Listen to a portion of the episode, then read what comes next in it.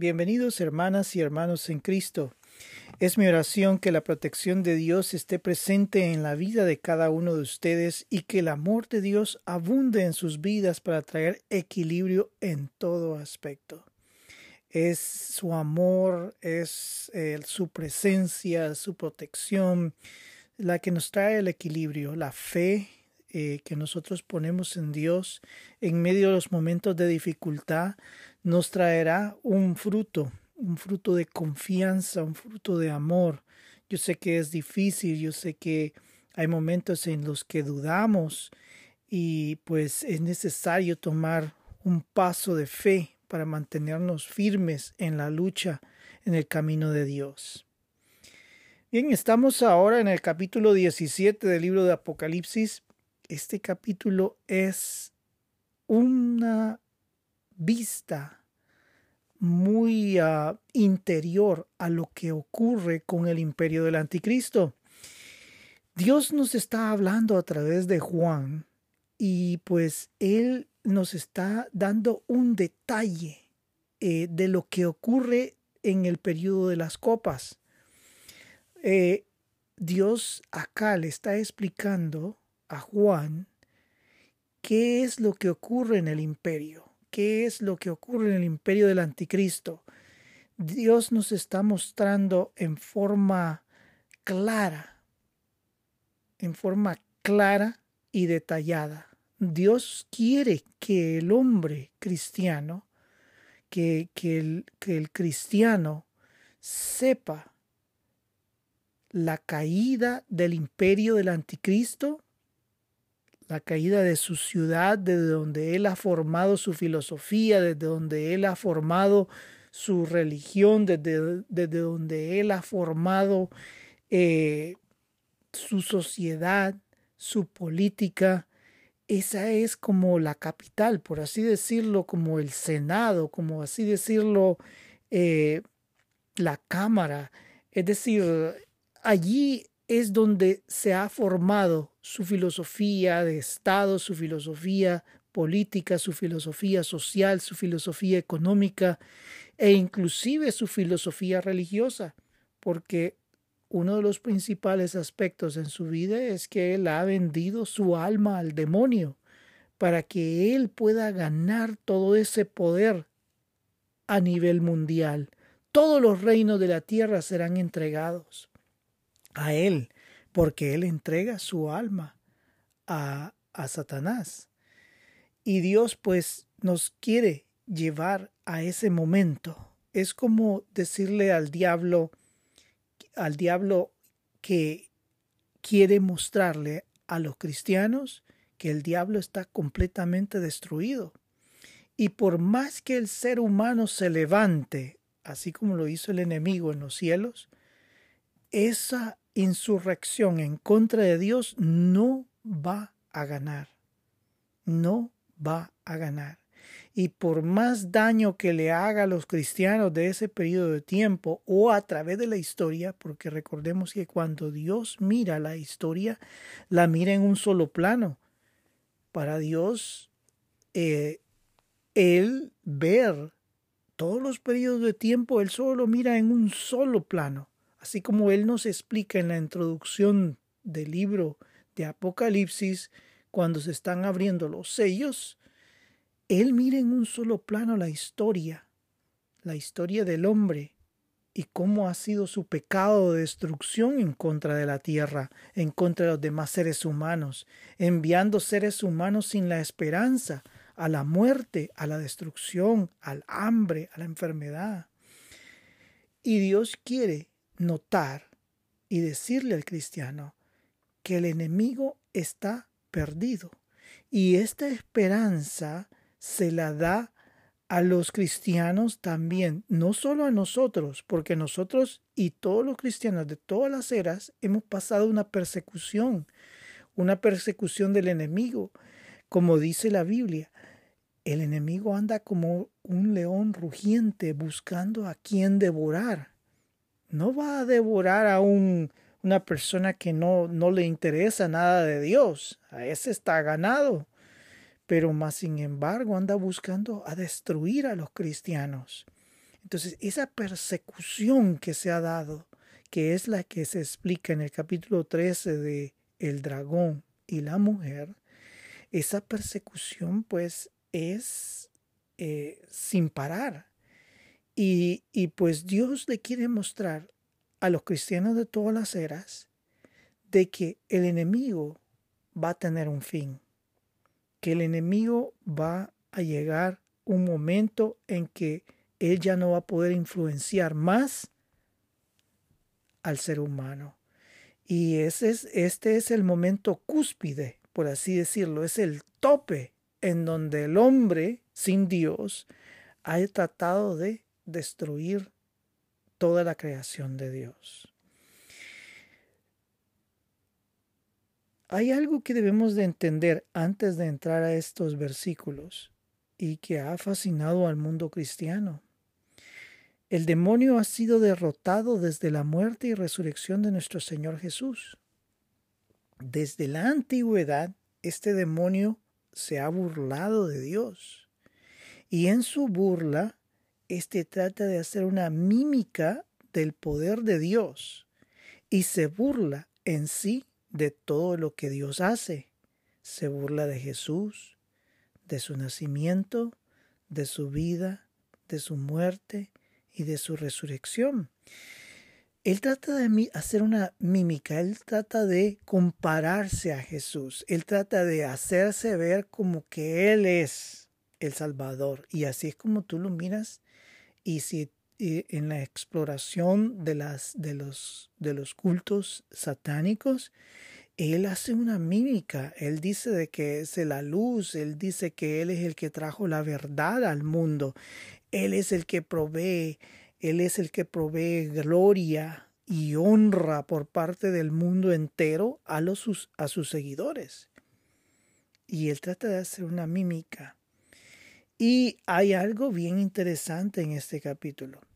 Cuando él trata de hacer una mímica de la muerte y resurrección de Cristo, su Trinidad satánica, la Trinidad que él forma durante este periodo de tiempo, hay algo interesante, porque en, en, el periodo de tiempo en que Juan escribió esto, había una creencia en aquel tiempo de que Nerón iba a resucitar y que iba a venir con ciertos ejércitos a atacar. Ese era el pensamiento que existía, no sé si cristiano o si era un pensamiento general que había. Y, pues ah, ah, es por eso de que mucha de la, de la mm, lectura apocalíptica eh, habla mucho a lo relacionado con Nerón, porque este fue el perseguidor de la iglesia cristiana. Y por eso es de que se decía que iba a resucitar. Entonces, en una mímica, en una mímica, en el, al buscar el estudio, eh, este estudio eh, del libro de Apocalipsis, nosotros encontramos de que el diablo trata de hacer una mímica también de la muerte, del nacimiento virginal, de la vida y de la muerte y resurrección de Cristo. Y en ese momento, cuando yo encontré esto, se me quedó pensando, hay, hay algo que en lo que yo me podía, me, se me vino a la mente.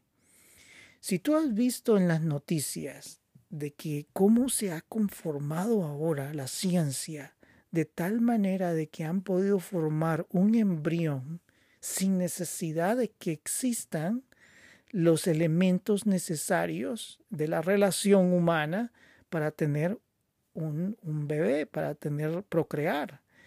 Y ya no era necesario eso, se formó ese embrión. Ahora, por, por cuestiones morales, por cuestiones de ética, ese embrión no lo podían dejar crecer. Y, y pues ya la ciencia trata de hacer una comparación con lo que Dios y el poder de Dios es, que se puede hacer un ser humano sin la necesidad de la intervención de, de, una relación humana. al observar esto, tú te quedas pensando y dices, bueno, este anticristo, este ser de maldad, podría ser de que surgiera de uno de estos procedimientos, tratando de revivir a uno de esos hombres de maldad que existieron en el pasado. Es posible. ¿Quién sabe? ¿Quién sabe si, si la ciencia oculta o inclusive como nosotros desconocemos muchos de estos científicos cuál es su creencia en, en, en, a nivel moral o ético? Y hay estados pues que sancionan este procedimiento para tratar de evitar estas cuestiones éticas eh, que existan. Pero sí, eh, se me vino a la mente y me quedé pensando, ¿es posible que estas personas traigan a la vida uno de estos personas que tenían una maldad tan grande? Y así es como nosotros vemos que estos reyes, digamos, los que se miran en el libro de Daniel, en los que tenemos a Nabucodonosor, tenemos a Ciro, tenemos a inclusive en la visión que él tiene de la estatua, nosotros podemos ver que inclusive estaba el imperio romano ahí, estaba Alejandro el Grande también, y, y hay muchas personas que, que, que, tienen tanto poder que desean ser como esos personajes que existieron en el pasado. Y, y, tú miras que hay personas que se quieren comparar a, estas, a estos hombres personas que dicen yo quiero ser como Alejandro el Grande, que, que pocos años conquistó el mundo con todo su poder, su inteligencia, su fuerza. Él logró conquistar eso. Entonces, cuando el Apocalipsis menciona números relacionados con personas, con instituciones o imperios, el diablo en ninguna manera puede lograr la perfección de Dios dada por un número como la Trinidad, el siete mostrado como la perfección, o que algo ha sido perfectamente completado, doce haciendo referencia a las empresas que Dios ha hecho en la tierra, como son los doce tribus, doce apóstoles. Y, y pues todo esto, el diablo tratará de usar esas mismas fórmulas pero esas fórmulas conllevan algo tan especial. Y eso es algo que Él no tiene y que Dios sí tiene. El ingrediente especial que Dios tiene en sí es el amor. El amor de Dios es tan perfecto que ese es el ingrediente que el diablo nunca, nunca podrá obtener. Es ahí que lo único que hace es mofarse o reírse de Dios. Y para eso nos usa a nosotros, los seres humanos, creados a imagen de Dios, para que nos independicemos de Dios y así hagamos la maldad, maldad contra nosotros mismos y contra otros. El imperio del anticristo está compuesto entre la gran ramera, el cual representa la capital del imperio del anticristo, el asidero o el centro de su imperio, desde donde ejerce el poder sobre el mundo entero. Es de donde se dictará al mundo una nueva filosofía mundial, una filosofía que reemplazará todas las filosofías anteriores, supuestamente, e inclusive busca destruir al cristianismo, al, al fondo de esa filosofía, el, el, el fondo de esa filosofía es destruir al cristianismo y todo lo que el hombre ha creído a través de la historia. Ahora, entonces, está compuesto entre la gran ramera. La gran ramera es una, la cual representa la capital del imperio del anticristo. ¿Por qué? ¿Por qué? Porque allí es donde se traen los las personas que creen en esta filosofía. Por eso es que se le llama gran ramera. ¿Cómo se le llama a la iglesia? La amada, la esposa. Así se le llama a la iglesia. Y se le llama la esposa porque es legalmente la esposa de Dios, la esposa de Cristo. Ahora, a esta se le llama gran ramera porque de ninguna manera es una persona legal, sino que esta persona anda con todo, se mezcla con todo, menos, menos se arrodilla y deja todo y se acerca a Dios. Es por eso que se le llama la gran ramera. Y lo otro es de que la iglesia trae vida. Mientras que la gran ramera, ¿qué es lo que trae? Un placer de dos minutos o de menos, a veces de un minuto o qué, algo así. Entonces, ves que la, por eso es que se le llama la gran ramera, porque es una filosofía que traerá gratificación por, un, por tres años y medio, mientras que la iglesia, la esposa, la amada de Dios, trae una gratificación de la eternidad a través de la muerte de Cristo en la cruz del Calvario.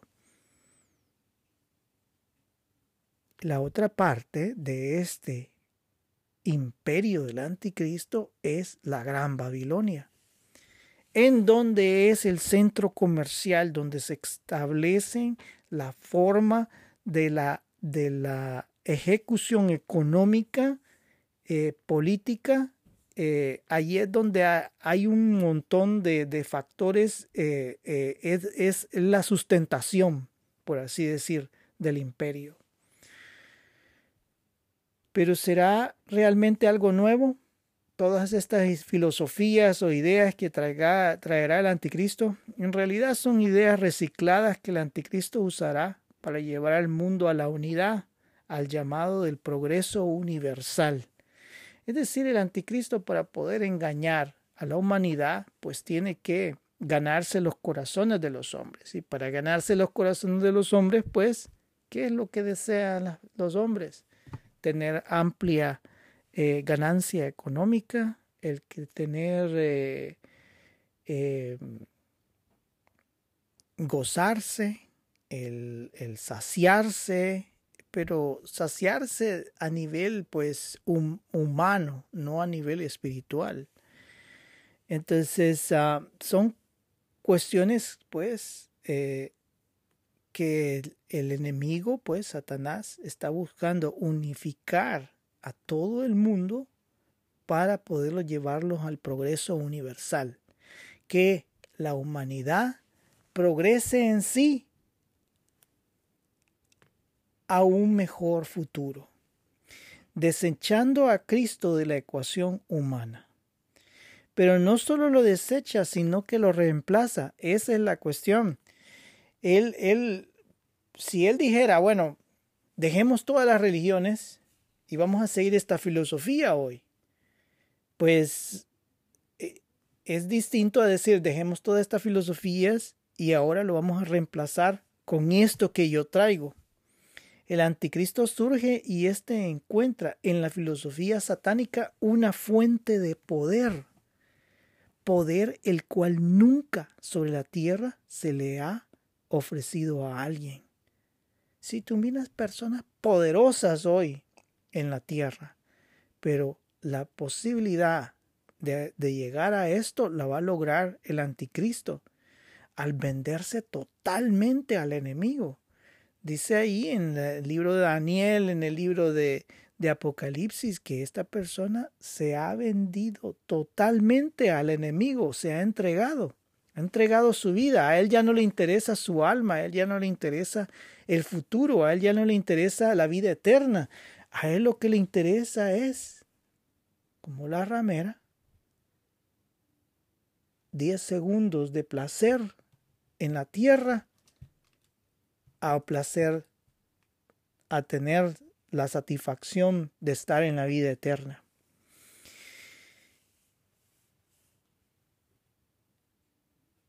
A veces por la terminología del capítulo 17 me lleva a pensar si este individuo surgirá de la terrible mente humana en clonar a uno de los antiguos emperadores o conquistadores del pasado. Es lo que mencionaba anteriormente Eso es lo que se me venía en la mente, que si alguien va a decir, vamos a clonar a, vamos a mezclar el, el gen de Hitler con el DNA de Hitler con el DNA. Claro, el cuerpo de Hitler nunca lo hallaron, pero quién sabe, porque hay mentes tan perversas que pudieron haber guardado ese cuerpo. Como decía Stalin, que él se había llevado el cuerpo de Hitler a Rusia, a la Unión Soviética. O no sé, encontrar el cuerpo de Alejandro el Grande y, y, sacar de eso y, mezclar todos esos DNA para formar a un superhombre, porque eso es lo que ellos quieren, un superhombre de los antiguos conquistadores o emperadores. Esto con el propósito de burlarse del nacimiento virginal de nuestro amado Señor Jesús. Es posible. Todo es posible en la mente de maldad del hombre en donde van a traer a este individuo que va a ser un peligro total. La sociedad lo va a ver como una bendición, pero en sí es un peligro para la vida eterna de los hombres y mujeres, niños y ancianos. Este capítulo utiliza, el capítulo 17, utiliza una terminología bastante complicada para muchos teólogos, debido a que no saben si en él la mención de la gran ramera y su gobernante son utilizadas para hablar de un imperio o de una persona en sí. Mi conclusión es que debemos de observar la historia de la manera en que Dios la observa. Dios ve todo en un solo plano. En el caso del capítulo 17, Dios observa toda la historia humana mezclada con la obra del enemigo la aparición final del anticristo, la máxima representación satánica es vista a través de una manera puntual. Lo que quiero decir es de que para poder entender este capítulo, sí debemos de mezclar ambos pensamientos, porque los teólogos dicen o es un imperio o es una persona, o se está hablando de un individuo o se está hablando de un imperio. Y lo que está haciendo Dios es de que, como mencionaba, en, los estudios del libro de eh, Ezequiel, Daniel e Isaías es que Dios mira la historia en un solo plano. Entonces cuando a veces Él habla, Él habla a través de la historia al hablar de la gran ramera, porque la gran ramera existe en la actualidad. Eh, es toda esa filosofía que nosotros vemos a nivel mundial que, que nos apartan de Dios, que, que, que en definitiva el hombre quiere usarlas para controlar a la humanidad, controlar a sus imperios, controlar a sus, a sus súbditos o lo que sea, sus gobiernos. Ellos tratan de controlar la vida de los individuos y de, guiarlos. Esta va a ser la manera en la que tú vas a pensar. Y esta es la manera en la que, y a veces no es necesario decirlo, sino que tal vez nos la presentan en la televisión. Y esa influencia de la televisión es la que nos dice cómo nosotros debemos de comportarnos, cómo es que la sociedad se debe de comportar. Entonces toda esa influencia de la gran ramera, de la Babilonia la grande, todo eso existe ya. Ahora, lo único que hace falta es alguien que agarre todo eso y lo ponga en una sola cosa y que, y que de allí él tome control y logre el control a nivel mundial. Eso es lo que le falta a esto para que se forme el imperio del anticristo. Ahora, este imperio va a surgir de una crisis, de una crisis que va a haber a nivel del planeta, que es lo que nosotros estudiamos cuando se abren los sellos. Cuando se abren los sellos del juicio, allí comienza un reloj a contar hacia el final, hacia el final de la destrucción del anticristo, del pensamiento humano independiente de Dios y de la destrucción de su imperio. Y de allí para comenzar un nuevo conteo con el imperio de Cristo sobre la tierra. Por eso debemos de entender en este capítulo 17 de que se habla tanto de la institución como del individuo. Ambas cosas están mezcladas. Pero veamos lo que hay en el capítulo 17 y vamos a leer nada más el versículo 1 al 7, porque lo vamos a dividir este estudio en varias, varias fases o varios, varios estudios. Perdón. Dice así en el capítulo 17, versículo 1. Vino entonces uno de los siete ángeles que tenía las siete copas y habló conmigo diciéndome, ven acá y te mostraré la sentencia contra la gran ramera, la que está sentada sobre muchas aguas, con la cual han fornicado los reyes de la tierra y los moradores de la tierra se han embriagado con el vino de su fornicación y me llevó en el espíritu al desierto y vi una mujer sentada sobre una bestia escarlata llena de nombres de blasfemia que tenía siete cabezas y diez cuernos. Y la mujer estaba vestida de púrpura, como que fuera rey, y escarlata, y adornada de oro, de piedras preciosas y de perlas, y tenía en la mano un cáliz de oro lleno de abominaciones y de la inmundicia de su fornicación. Y en su frente un nombre escrito, un misterio, Babilonia la Grande, la madre de las rameras y de las abominaciones, abominaciones de la tierra. Vi a la mujer ebria de la sangre de los santos y de la sangre de los mártires de Jesús. ¿Ves? Esta es una filosofía que la mira Dios en un solo plano y mira cómo esta filosofía humana ha destruido al mundo cristiano ha matado a los cristianos, los ha perseguido, los ha destruido, ha tratado de borrar de la faz de la tierra al cristianismo, siendo el cristianismo lo que trae vida a la tierra. Y cuando vi, quedé asombrado con asombro, con gran asombro. Es decir, él definitivamente al ver esa imagen de cómo el hombre tan lleno de maldad, tan lleno de odio, tan lleno de destrucción en contra de una persona que lo único que quiere es la salvación de otros. ¿Qué es eso? ¿Te imaginas a Juan su asombro? El asombro que tiene por ver esta filosofía humana que lo único que quiere es la destrucción del cristianismo. Y eso es, Dios lo mira en un solo plano, lo mira a través de todas las épocas, lo mira a través del tiempo, desde que la muerte y resurrección de Cristo. Él mira a todos los mártires a través de la historia que han existido en tremenda situación duro, duro para Juan el ver que sus hermanos en Cristo han sido sacrificados por una filosofía estúpida en sí. Una filosofía destructiva que no solo ha matado a los cristianos, sino que destruye a toda la tierra. ¿De qué filosofía estamos hablando? La filosofía del hombre, del hombre sin Dios, que ha formado a través de todos los periodos, de todos los tiempos.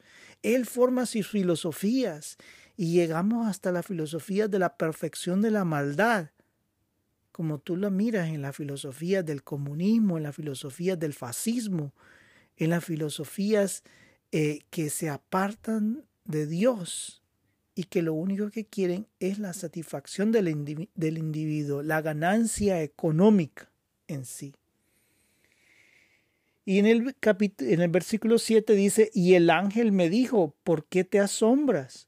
Yo te diré el misterio de la mujer y de la bestia que la trae, la cual tiene siete cabezas y los diez cuernos. Fíjate que como muchas personas dicen, es que esa, esos, sí, ahí habla de que es, los cuernos son los, los, los cuernos son diez reyes. Pero en sí, en sí, este tiene un doble significado. Es un doble significado porque si tú te vas al capítulo 13, se nos dice que el dragón tiene lo mismo, siete cabezas y diez cuernos. Y cuando la imagen del anticristo aparece en el capítulo siguiente, nosotros vemos que el anticristo tiene el mismo poder del diablo. Siete cabezas, perdón. Siete cabezas, sí, y diez cuernos. Tienen lo mismo. Es decir, son una representación satánica. Por eso es que aquí menciona nuevamente de que son siete cabezas y diez cuernos. Ahora, ¿por qué siete cabezas? Uno se queda pensando. Cuando tú ya lees el capítulo y te das cuenta te das cuenta de que el diablo trata de hacer una mímica, mofarse de lo que Dios hace. Entonces dice, no, es que mi pensamiento, mi sabiduría es perfecta. Pero ya cuando tú lo lees, ves que no llega al 7, sino que se pasa al 8 porque hay una imperfección. Cuando tú lees completamente este capítulo, ves que dice, fueron siete, pero ahora pero surge un 8. Entonces ahí es donde Dios le está diciendo, no, es que por más que tú quieras ser perfecto, no lo podrás hacer, porque tu corazón está lleno de maldad, tu corazón está lleno de odio, tu corazón está lleno de destrucción. La séptima copa es descrita en esta parte del capítulo 17 el ángel le muestra a Juan la operación final contra la capital del anticristo, el centro de su filosofía, de su teoría política, económica, social y religiosa, como lo había mencionado anteriormente. Dios destruye en sí primero el lugar de donde sale su voz de mando para el mundo. El lugar donde el falso profeta y la falsa imagen envían su mensaje supuestamente de paz, de avance de la humanidad y del progreso universal. Dios quiere que nosotros entendamos que el hombre sin Dios, con todo su poder y aún más con el poder satánico, será derrotado. No habrá lugar para escapar de la ira de Dios y Dios usa aún las mismas fuerzas del anticristo para cumplir su voluntad, porque esas mismas fuerzas son utilizadas para la destrucción final de la capital del anticristo. Es como decirle al diablo, tú te quieres mofar de mí, te estás riendo de mí, pues déjame a mí reírme de ti, pues tú no tienes ningún poder. Si el diablo es como e, es horrible en sí. Se está tratando de burlar de Dios en toda manera. Desde el principio, imagínate cuando fue a engañar a los primeros seres humanos. Eso es mofarse de Dios. ¿Cómo alguien, cómo alguien con sabiduría que tiene, dice que tiene siete cabezas, que es decir, una perfección en su sabiduría, va a tener la mentalidad de ir a engañar a algo que Dios creó con amor.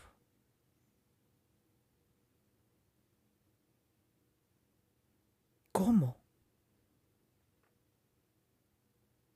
Es, es una burla. Por eso es que inclusive en los, en, las, en, los, en los libros del Nuevo Testamento se dice que el diablo solo ha venido a robar, matar y destruir. Y eso es lo peor de todo, que para burlarse de Dios, Él hace lo imposible para destruir. Y aquí tú lo miras. A través de toda la historia, guerras, muerte, destrucción, hambre, pestilencias, un montón de cosas. Y el hombre pues se ha dejado influenciar de este diablo para poder hacer toda esta maldad, toda esta destrucción.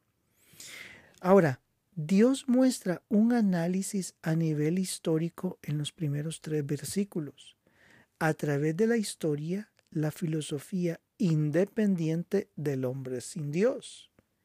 Toda esa filosofía se ha levantado para burlarse de Dios y ha contaminado al mundo entero. Los moradores de la tierra se han relacionado con ella y la han apropiado como su propia filosofía de vida. Por ejemplo, no vayamos tan lejos en el siglo XX. El nazismo, una identidad filosófica satánica, adoptada por miles de millones. Y aún hoy existen grupos que la apoyan y es su forma de vida. Millones han muerto por ella y contra ella. Sí, porque tú dejas que una filosofía esa, esa filosofía gobierne a nivel mundial y eso es horrible. Entonces tuvieron que luchar y morir miles de personas para liberarse de esta filosofía. Y aún esta filosofía todavía existe. Miles han cometido crímenes en amor a sus principios filosóficos de la super raza humana. Todavía lo ves. Personas con su ideología de, la, de las grandes razas, es decir, de la super raza, del superhombre, la filosofía de Nietzsche eh, como base fundamental de esa, de esa filosofía. Eh, así tú la miras, que esa filosofía pues ha sido adoptada y sigue siendo adoptada y si tú la analizas, tú vas encontrando un montón de descabelladas ideas para tratar de explicar de que la raza blanca es la raza, la super raza. Ahora, el comunismo ha levantado a las masas de obreros y estudiantes, ya viendo otra filosofía, en contra de gobiernos que han mantenido a las masas oprimidas. De esas revoluciones surgen gobiernos que se, han que se convierten en sí otra forma de opresión contra aquellos que los apoyaron. Han exportado a nivel mundial su forma de revolución que causa muerte, pues para ellos las estructuras políticas del pasado tienen que ser destruidas para así formar una nueva. ¿Ves? Todas las filosofías tienen algo en común, la independencia de Dios. Se independizan de Dios y dicen, no, nosotros vamos a explicar cómo es la historia, cómo es el comportamiento humano y cómo debe de ser el comportamiento humano y así lo vamos a guiar a través de la historia. Y así es como tú tienes que el pensamiento de Marx, Engels, el pensamiento de Lenin, el pensamiento de Stalin y todos esos pensamientos se exportaron, llegaron a la China y la China pues tuvo sus guerras también y ese pensamiento se exportó al Vietnam, se exportó a Camboya, se respondió a Latinoamérica y, se, y, y toda esa filosofía pues todas esas filosofías se han exportado, inclusive la filosofía del nazismo se ha exportado en los grupos de derecha de Latinoamérica, porque en sí es una lucha contra el comunismo en, la, en los grupos de ultraderecha, en donde ellos pues tienen que borrar de la faz de la tierra al comunismo. Y su filosofía interna, pues es una filosofía como la que promulgó Hitler ayudando a los grupos de extrema derecha que existían en aquel tiempo en su lucha contra el comunismo y después lanzando su operación contra la Unión Soviética para tratar de borrarla del mapa. Y esa filosofía fue exportada, yo lo sé, fue exportada a esos grupos en sí. Todas estas filosofías tienen algo en común, la independencia de Dios, la eliminación de Dios de la ecuación, de ahí viene la persecución contra los obreros en Cristo. Sí, porque el obrero en Cristo lo único que quiere es llevar la salvación, mostrar a Cristo, liberar el alma, el espíritu, para que exista vida eterna. Pero ese es un conflicto, tal como el conflicto que tuvo Cristo, porque el conflicto que tuvo Cristo con los las estructuras de poder de aquel tiempo, pues fue algo que, que, que dañó, pues porque al el hombre lo mira con la maldad.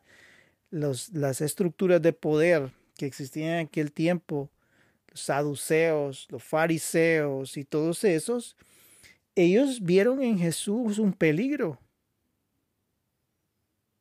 Ellos vieron en Jesús un peligro, un peligro económico, un peligro social. Y ellos no entendieron de que el mensaje de Cristo es para liberar el alma, para traer salvación y no para luchar contra un gobierno y las políticas de un gobierno. Si Cristo así hubiera pensado, hubiera venido de, desde la primera vez, hubiera venido con todos sus ejércitos para acabar a los imperios de la tierra. Mas, sin embargo, Dios lo hace de otra manera. Dios, su pensamiento es a nivel espiritual. Todo el mundo se ha embriagado en estas filosofías. Es decir, se han dejado llevar sin pensar en seguir, sin pensar cómo ellos siguen estas filosofías. No les importa las consecuencias a nivel espiritual. Matar, destruir, torturar, perseguir, crear hambrunas, enfermedades, guerras, todo esto crea un oscurecimiento, oscurecimiento del alma, de la conciencia, creando un hombre lleno de toda la fuerza satánica en sus corazones. Es por esto que Juan mira la vista, la visión de la mujer en el desierto. Es porque se ha aislado. No es nadie está dirigida a la destrucción. Existe, pero no existe. Ese es el lenguaje que utiliza en este capítulo. Es decir, existe, pero en realidad no es nada. Es pura basura. Pues está destinada, destinada a ser destruida. Es por eso que Dios la muestra aislada lista para la destrucción final por parte de la ira de Dios. El poder de esa mujer descansa en el poder del anticristo. Sí, por eso es que ella está sobre una bestia. La bestia escarlata que llena de nombre de blasfemia que tenía siete cabezas y diez cuernos.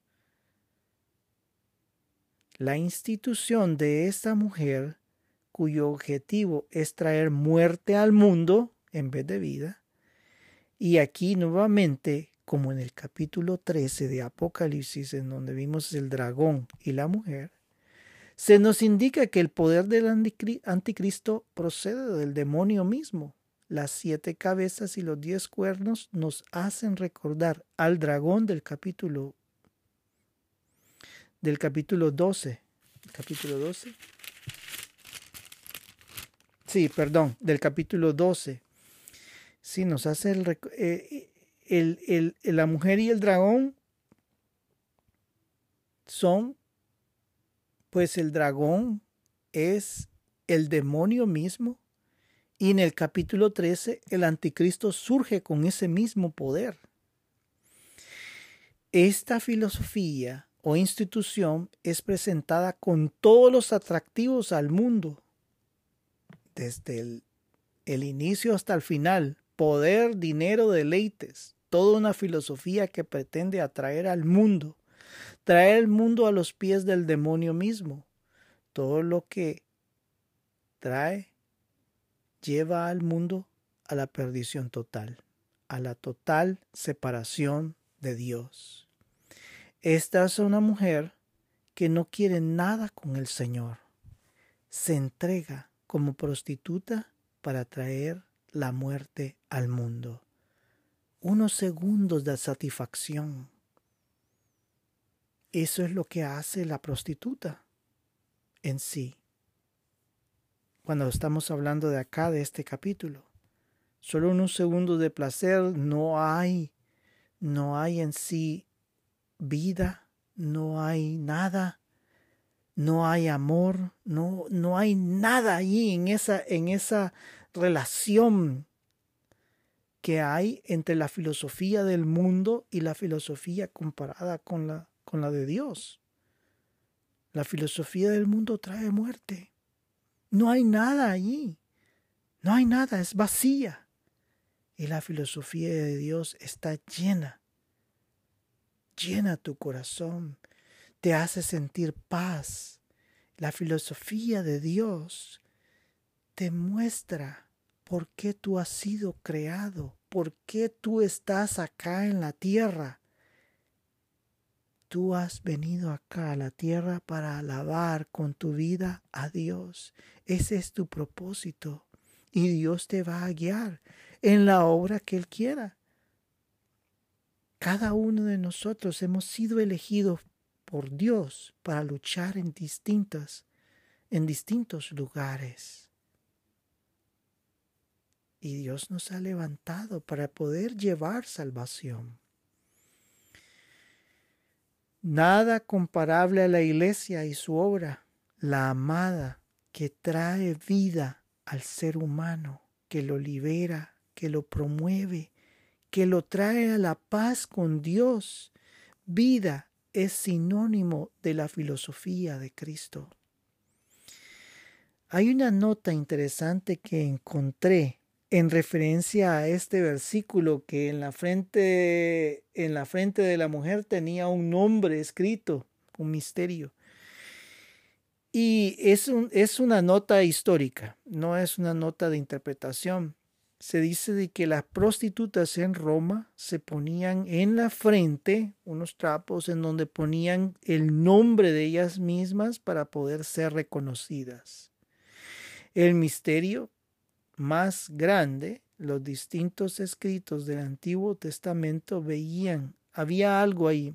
Este es, este es ya una nota a nivel eh, teológico. Eh, este misterio tan grande, esta Babilonia en sí,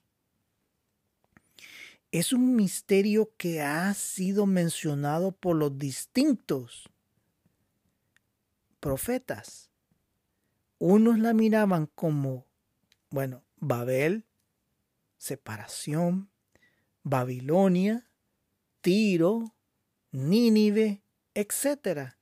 Es decir, cada uno de los profetas vio a estas como fuentes, estas naciones como fuentes de oposición contra Dios, lugares de perdición, donde la fe en Dios perecía desde el momento en que se deciden buscar un poder paralelo si tú no estás con Dios y tú dices que no crees en nada desde ya allí, te estás aliando con el enemigo.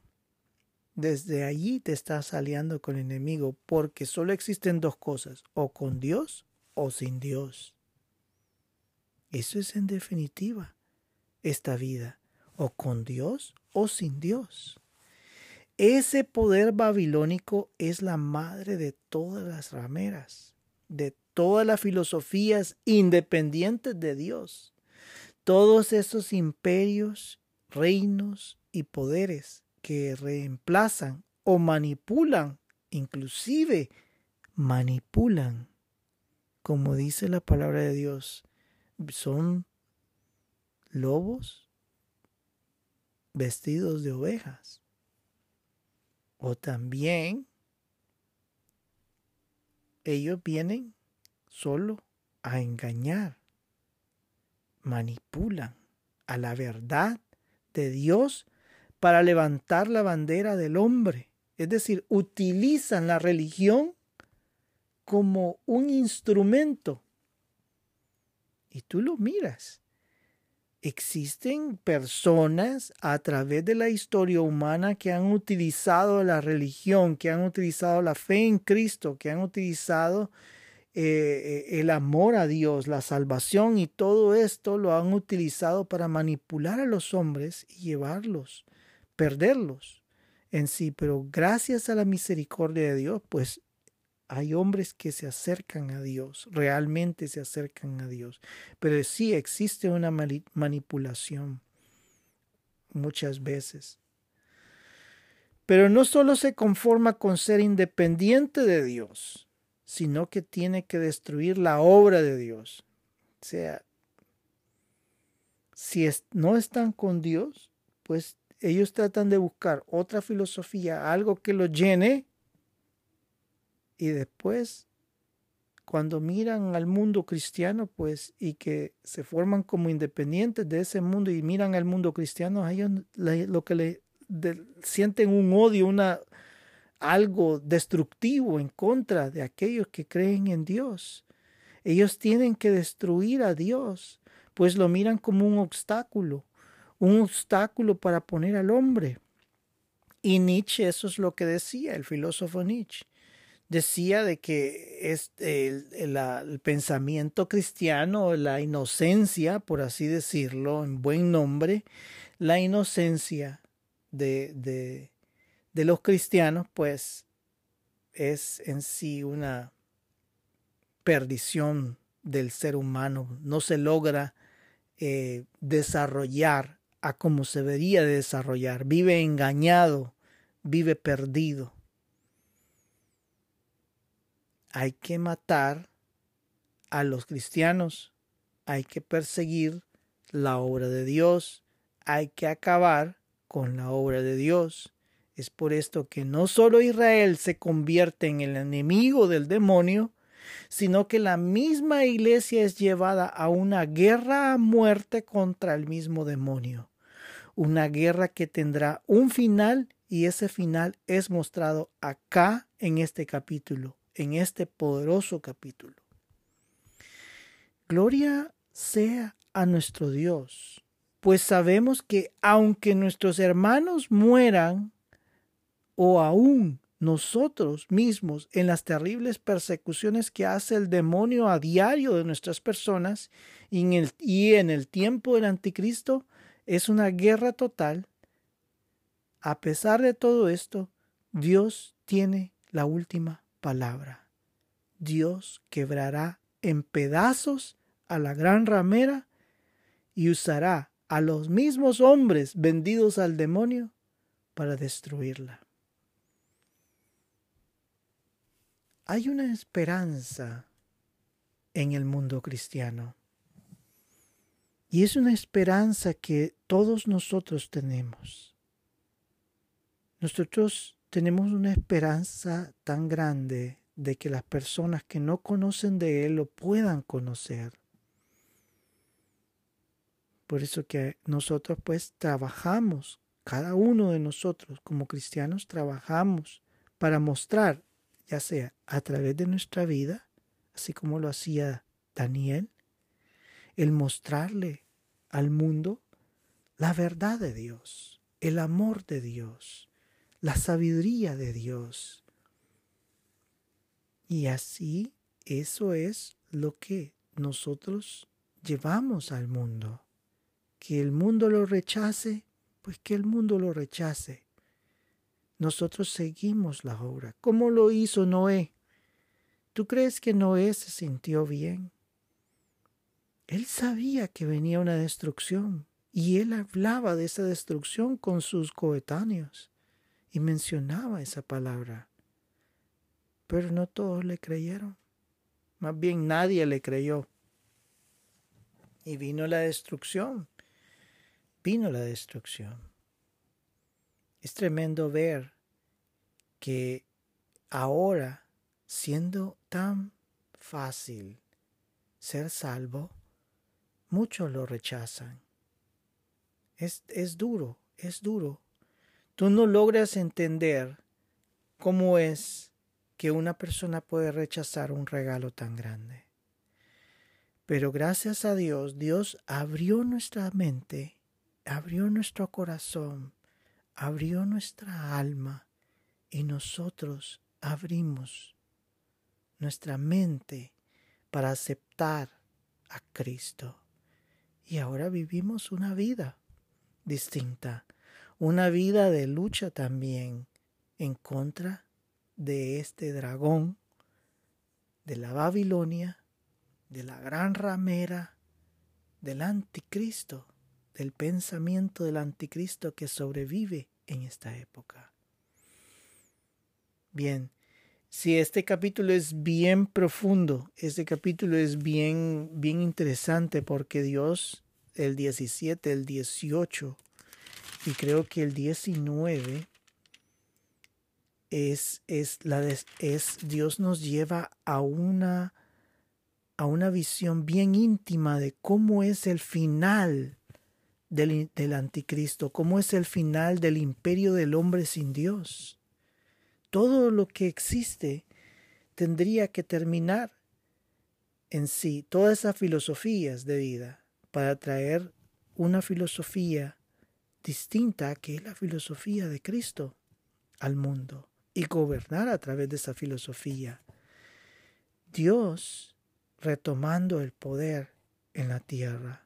Él sabe de que la tierra tiene su tiempo contado y que la tierra va a haber un juicio pero Dios le está dando la oportunidad a todos nosotros de poder ser salvos, sin importar lo que haya en tu vida, sin importar, a Dios no le interesa lo que no le interesa por todo lo que tú has pasado, toda la basura esa, lo que le interesa a Él es amarte, que tú puedas abrir tus brazos y puedas abrazar al Señor Jesús y dejarlo entrar a tu corazón.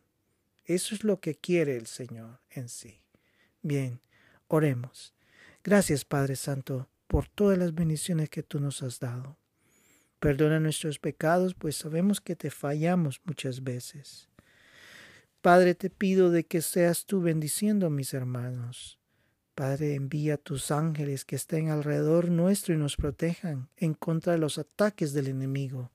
Que sus dardos fueran, sean destruidos, Señor, y sus ataques sean destruidos en contra nuestra. Que bendición haya en la vida de mis hermanos, hermanas, en este, en, en, en este estudio, en sus vidas, y que haya una bendición tan grande en sus vidas, y que tu poder sea manifiesto. Ayuda en las necesidades, Señor, que cada uno de ellos tienen. Que tu bendición esté en sus corazones, que tu paz esté alrededor de ellos. Trae paz, Señor. Reprendemos las acciones del enemigo que tratan de perturbar la vida nuestra. Las reprendemos y las echamos fuera en el nombre de Cristo Jesús y son derrotadas esas fortalezas. Abrimos el camino de bendición en nuestras vidas y que tú, Señor, puedas reinar siempre en nuestros corazones. Que no haya confusión en nuestra mente, sino que nuestra mente esté clara a lo que tú quieres. Hemos orado en el nombre de Cristo Jesús. Amén y amén. Que Dios te bendiga y te espero para el siguiente estudio que sigue siendo interesante